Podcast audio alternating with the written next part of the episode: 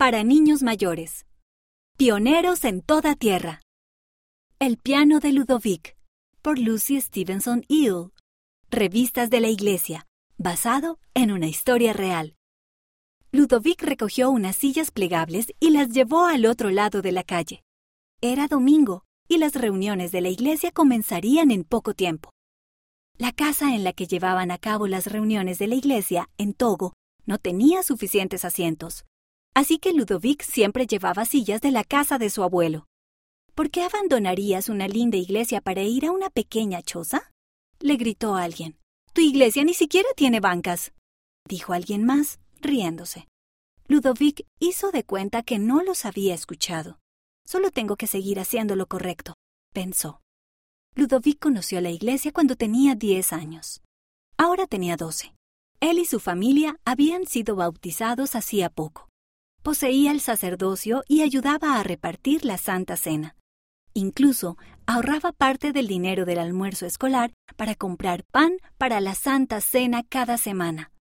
Ludovic se sentía feliz de prestar servicio al Padre Celestial.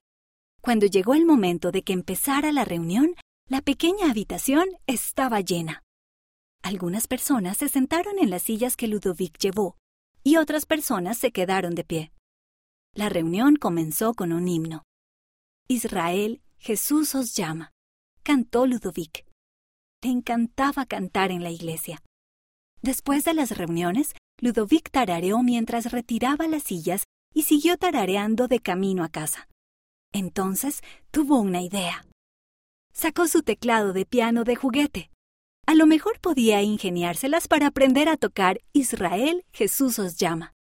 Ludovic tarareó las notas y tocó diferentes teclas hasta que tocó las correctas. Al poco tiempo, había aprendido por su propia cuenta a tocar toda la canción. Luego recordó que su familia tenía unas grabaciones de himnos de la iglesia. Las escuchó y aprendió a tocar otras canciones también. Así que Ludovic practicó y practicó. ¿Por qué no tocas en las reuniones de la iglesia mientras nosotros cantamos? Preguntó un día el papá de Ludovic.